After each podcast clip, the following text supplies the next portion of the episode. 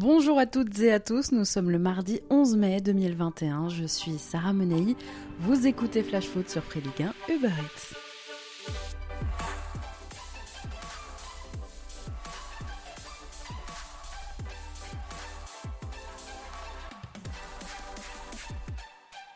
La Ligue 1 se prépare au grand jeu des chaises musicales. Qui prendra la place de qui? Beaucoup d'entraîneurs ne sont pas assurés de garder leur poste sur un banc de Ligue 1 cet été, d'autres sont déjà certains qu'ils quitteront le leur. Et à deux journées de la fin de la saison, cette valse des entraîneurs en Ligue 1 profite à tout un tas de spéculations. Aujourd'hui, on apprend par exemple que Laurent Blanc, et eh oui, Laurent Blanc, pourrait faire son retour en France. L'ancien entraîneur des Girondins de Bordeaux et du Paris Saint-Germain discuterait actuellement avec le LOSC et son président Olivier Letton qu'il connaît bien pour s'être fréquentés à Paris. En cas de départ de Christophe Galtier cet été, Blanc serait dans le casting du LOSC. Dans la shortlist de Lyon maintenant pour la succession de Rudy Garcia, Laurent Blanc, toujours, n'est pas en première ligne, mais il plaît toujours autant à Jean-Michel Aulas. Pour remplacer Garcia à la fin de la saison, l'OL creuse plusieurs pistes. Le club aurait ciblé quatre noms. Roberto De Zerbi, l'entraîneur actuel de Sassuolo, Marcelo Gallardo, la légende de River Plate, mais aussi Patrick Vieira et donc Christophe Galtier. Pas certain toutefois que Lyon ait la main mise sur tous les dossiers. Je vous en parlais il y a quelques semaines. Nice proposerait par exemple un salaire plus important à Galtier, le double de ce que l'entraîneur français touche actuellement au LOSC, avec en plus la main mise sur le recrutement pour créer une équipe compétitive et lancer enfin pleinement le projet Rineos. Pour ça, Nice aurait donc fait de Galtier sa priorité. Reste que les Aiglons ne disputeront pas de Coupe d'Europe la saison prochaine, au contraire de l'OL. Naples serait aussi candidat pour Galtier. Bref, vous l'aurez compris, après les deux dernières très belles saisons du LOSC, cet été, Christophe Galtier devrait avoir l'embarras du choix. Reste qu'en Ligue 1, Olivier Dalloglio à Brest, Christophe Pellissier à Lorient, Claude Puel à Saint-Etienne et Antoine Camboiré, en fonction du maintien ou non de Nantes en fin de saison, ne savaient bien toujours pas s'ils garderont leur place sur le banc la saison prochaine. D'autres sont sûrs qu'ils partiront, je vous le disais, David Guillon, Stéphane Moulin, Michel Darzakarian, Jean-Louis Gasset et Adrien Oursea. Alors d'ici quelques semaines, ça devrait bouger dans tous les sens. Reste à voir si nos clubs vont donner la priorité à un coach français ou si la tentation de l'étranger va se faire de plus en plus pressante. Allez, c'est parti pour notre tour des clubs.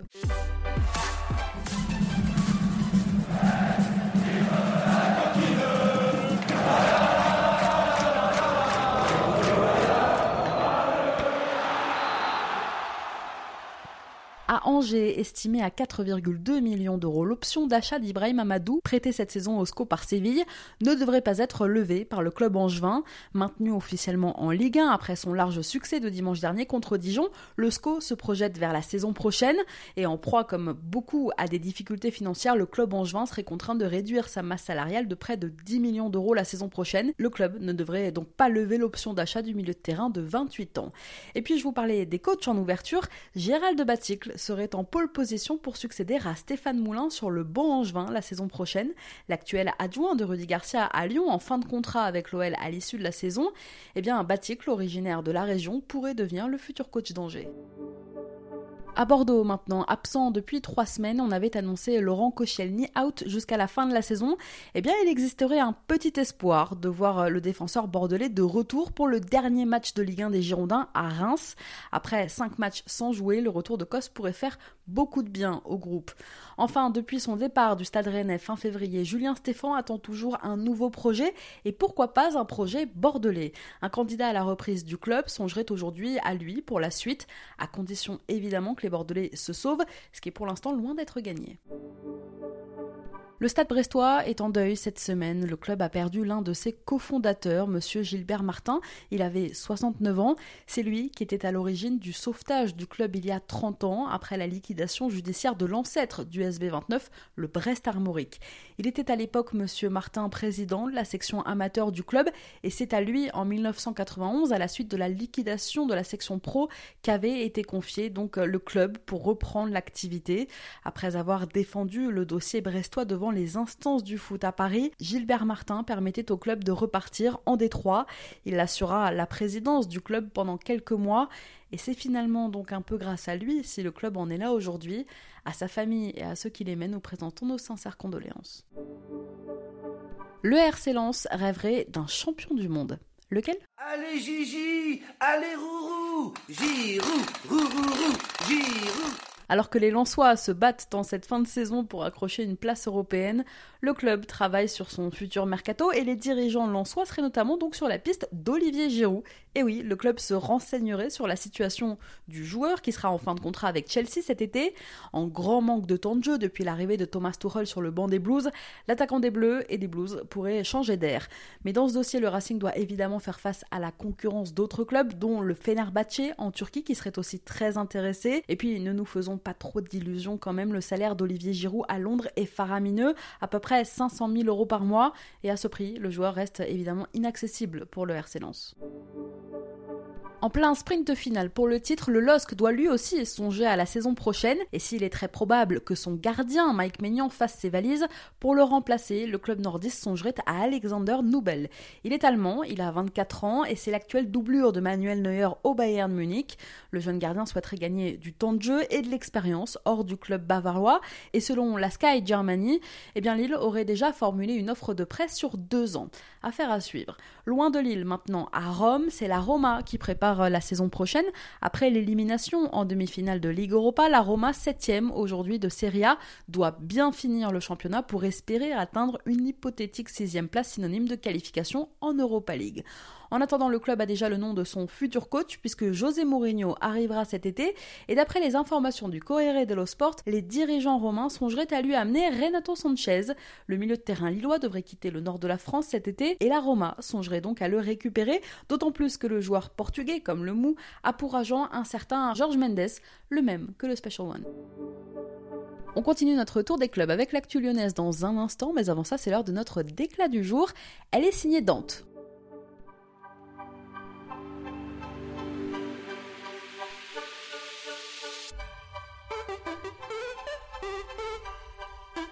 C'est mon cœur qui parle. Et vous avez un chef d'espoir qui dit de retenir.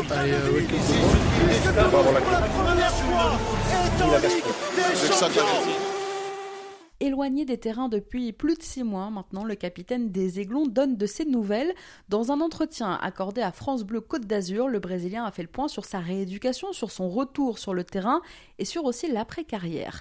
Prolongé mi-décembre d'un an par l'OGC Nice, Dante ne compte pas s'arrêter là, je le cite. La seule certitude, c'est que la saison prochaine ne sera pas ma dernière saison sur les terrains, parce que je suis en train de me faire mal pour revenir. Tous les jours, j'aurais travaillé presque 9 mois, alors si c'est pour jouer seulement 9 mois derrière, ce serait dommage. Je suis en train de mettre tous les ingrédients de mon côté pour revenir, et j'ai envie de prendre encore beaucoup de plaisir sur le terrain, sauf si évidemment l'avenir me montre que je ne peux plus, mais sinon, tant que j'aurai la force, je serai là. Moi, je me vois jouer encore au moins 2 ans. En ce début de semaine, Dante s'est aussi confié euh, sur son envie de devenir entraîneur par la suite. D'ailleurs, sachez que pendant sa convalescence, le Brésilien pose les premières pierres de son après-carrière, puisque depuis quelques semaines, eh bien, Dante dirige des séances d'entraînement avec les U17 du club niçois. Je le cite. Il faut aussi prévoir le futur. Je suis en contact au quotidien avec le, centre de formation ici. Il y a beaucoup de bons formateurs et j'ai envie d'apprendre avec eux. Ils m'ouvrent les portes pour que je puisse transmettre mon expérience, mais aussi pour voir le football de l'extérieur. Je tiens d'ailleurs à les remercier parce que je vois beaucoup de bons jeunes. Ils sont à l'écoute, ils ont envie de travailler et j'espère en voir le maximum chez les pros. Victime d'une rupture du ligament croisé antérieur il y a donc 6 mois sur la pelouse du SCO, le Brésilien, dont c'est à 37 ans la première grosse blessure de sa carrière, a repris la course. Il retouche le ballon et retrouve quelques sensations, mais le capitaine niçois ne reprendra pas avant l'été avec le groupe. Allez, on reprend notre tour des clubs direction Lyon.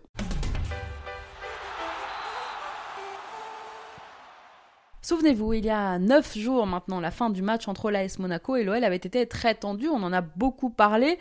Pas moins de 4 joueurs avaient été exclus par Clément Turpin au coup de sifflet final, avec côté lyonnais les exclusions de deux défenseurs, Marcelo et Mattia de Chiglio.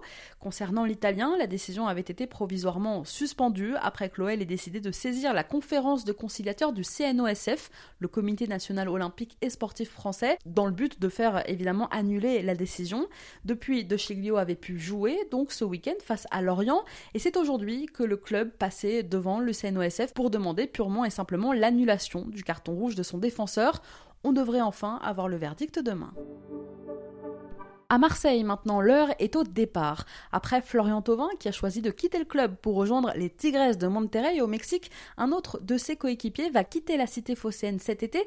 Il s'agit d'Hiroki Sakai, le défenseur japonais de 31 ans devrait faire son retour au pays à l'issue de la saison. En fin de contrat en juin 2022, Sakai serait tout proche des Urawa Red Diamonds, actuel 8 de Japan Soccer League. Dans l'opération, les Olympiens recevraient un chèque d'environ 1,5 million d'euros. Il faut dire que les arrivées de Paul Lirola et de Jorge Sampaoli sur le banc l'avait mis un peu en retrait, Sakai, ces derniers mois. Avec les départs de Tovin et de Sakai, le côté droit marseillais est donc totalement à reconstruire. Et puis côté gauche, c'est son compatriote qui pourrait aussi partir. Arrivé libre la saison dernière dans un rôle de doublure, Yuto Nagatomo n'a pas vraiment convaincu. Il ne se verra pas proposer un nouveau contrat selon les informations cette semaine de la Provence. Avec les blessures de Jordan Amavi cette saison, Nagatomo aura tout de même disputé 22 matchs cette saison. Amavi venant de prolonger avec l'OM, il ne reste plus qu'à Pablo Longoria de lui trouver une doublure.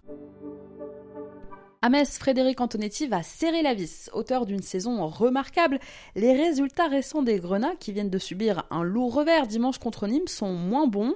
Les Messins se laissent un peu aller à l'entraînement comme en match en cette fin de saison. Il reste deux journées et même si le club n'a plus rien à disputer en cette fin de saison, Frédéric Antonetti ne veut pas que son groupe termine en roue libre. Il a promis de sévir. Monaco sécurise l'une de ses pépites. Le club a annoncé la prolongation du jeune Chrislin Matsima. Formé au club, passé par l'INF Clairefontaine, le jeune et prometteur défenseur central est désormais lié au club monégasque jusqu'en juin 2025. À seulement 18 ans, Matsima a participé à 9 rencontres, toutes compétitions confondues avec l'équipe première cette saison à Montpellier Laurent Batles pour remplacer Michel Derzakarian, l'actuel entraîneur de Troyes qui vient d'assurer son titre de champion de Ligue 2 et sa montée en Ligue 1 pourrait dès la saison prochaine se retrouver donc sur le banc montpelliérain. Bien qu'il soit encore lié avec les Stacks pour deux ans, il ne souhaiterait pas poursuivre l'aventure et tous les éléments seraient réunis pour qu'il rejoigne l'UMHSC dans les prochaines semaines. Prêté à Nice par le Barça cette saison, Jean-Claire Todibo a bien l'intention de rester en Ligue 1 la saison prochaine. Arrivé cet hiver en prêt, Todibo semble enfin s'épanouir chez les Aiglons. Le défenseur central de 21 ans, particulièrement déçu par son passage en Catalogne, a donc bien l'intention de s'installer durablement sur la Côte d'Azur, comme il l'a confié dans une interview pour Foot Mercato. Je le cite Je veux rester, voilà ce que je veux, mais nous devons demander aux dirigeants. Je n'ai pas réussi au Barça parce qu'il y avait de grands joueurs en face de moi. Alors voilà, pour se l'offrir définitivement cet été, l'OGC Nice devra quand même lever l'option d'achat fixée à 8 millions et demi d'euros, auquel s'ajoutent 7 millions de bonus. Allez, nous sommes mardi et comme tous les mardis dans Flash Foot, on passe à notre rubrique écho.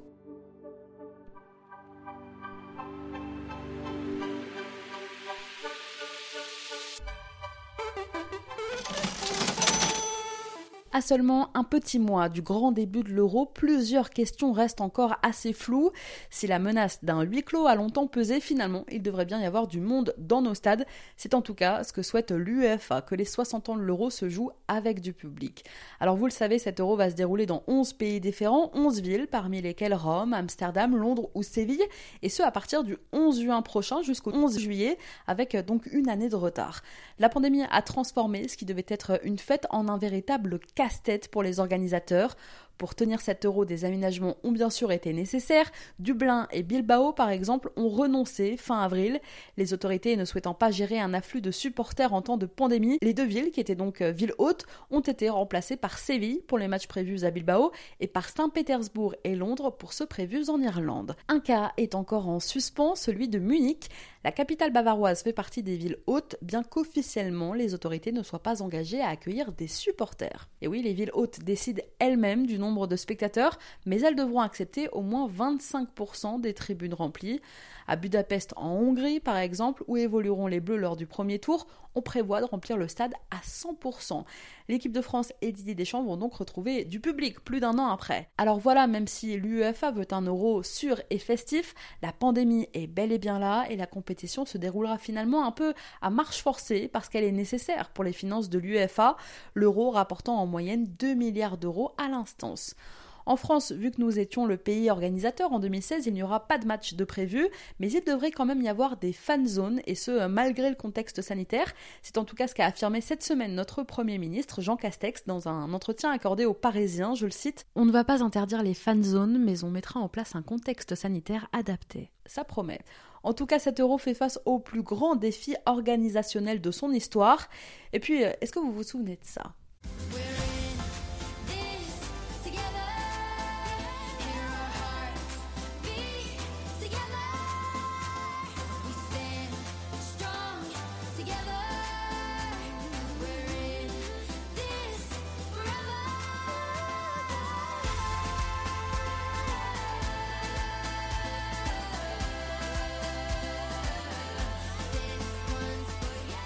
L'hymne de l'Euro 2016. Alors après David Guetta et Zara Larsson, la musique tiendra, comme le veut la tradition, cet été une grande place dans la compétition. Et ce sont cette année trois nouvelles stars qui se sont associées pour créer l'hymne officiel de l'Euro 2020. Il s'agit du DJ Martin Garrix, du chanteur Bono et de son compère et compositeur londonien The Edge du groupe U2. L'hymne de l'Euro s'appellera We Are the People We've Been Waiting For et Martin Garrix a annoncé sa sortie pour vendredi. Allez, on reprend notre tour des clubs, direction les Costières. Anime, le vice-président de l'association Nîmes Olympique qui s'occupe du secteur amateur du club, a démissionné aujourd'hui après la révélation de propos racistes qu'il avait tenus sur les réseaux sociaux. Depuis hier soir, de nombreux joueurs de l'équipe première avaient pris la parole pour dénoncer donc les propos racistes de Gérard Di Domenico. Anthony Briançon, le capitaine nîmois, avait par exemple été le premier à dégainer sur Instagram, et puis d'autres joueurs comme Lamine Fomba, Nolan Roux, Zinedine Ferrat ou encore Pablo Martinez avaient réagi. À Paris maintenant, mauvaise nouvelle pour Marco Verratti, le milieu italien du PSG touché au genou droit ne disputera pas une éventuelle finale de Coupe de France ni les deux dernières journées de championnat.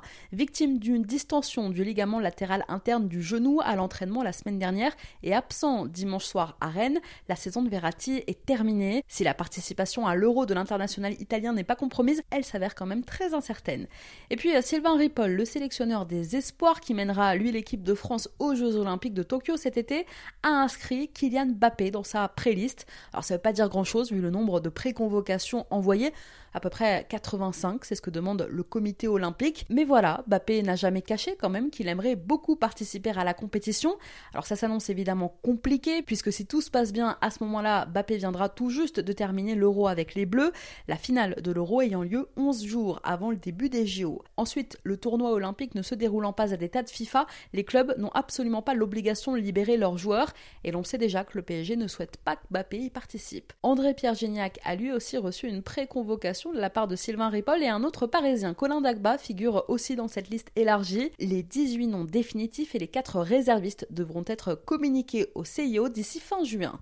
Enfin, dernière info concernant Paris, prêté au PSG par la Roma cette saison, Alessandro Florenzi pourrait quitter la capitale cet été. Le club parisien ne serait plus vraiment déterminé à lever son option d'achat fixée à 9 millions d'euros. Selon les informations du Parisien cette semaine, les récentes prestations de l'international italien, notamment en Ligue des Champions, n'ont pas vraiment convaincu. Reims s'intéresse à un défenseur central kényan. Il s'appelle Joseph Okumu, il a 23 ans et il évolue actuellement dans le club suédois d'Elfsborg où la saison vient juste de commencer. Très bon déjà l'an dernier, le joueur son contrat jusqu'en juillet 2022 dispose d'une belle cote et deux clubs se seraient donc déjà positionnés parmi lesquels le Stade de Reims et la Gantoise, club de Jupiler Ligue belge. Les Buffalo auraient même formulé une première offre de 2 millions d'euros mais le club d'Elfsborg en demande le double pour le moment. À Rennes maintenant, Damien Da Silva sur le départ. Déçu par la proposition de prolongation de son club, le capitaine rennais libre au mois de juin intéresse trois clubs européens. Arrivé libre il y a trois ans en provenance de Caen, le défenseur central devrait donc quitter Rennes après trois saisons de bons et loyaux services et 100 matchs disputés quand même sous le maillot rouge et noir. Da Silva pourrait partir en Grèce, direction l'AEK Athènes. Le joueur aurait reçu une proposition de contrat de trois ans, mais le stade rennais n'aurait pas encore totalement renoncé à son capitaine puisque des négociations se poursuivraient actuellement afin de parvenir à un accord de prolongation. Je vous en parlais hier, on pourra savoir dès demain soir si Clermont rejoindra 3 en Ligue 1 la saison prochaine.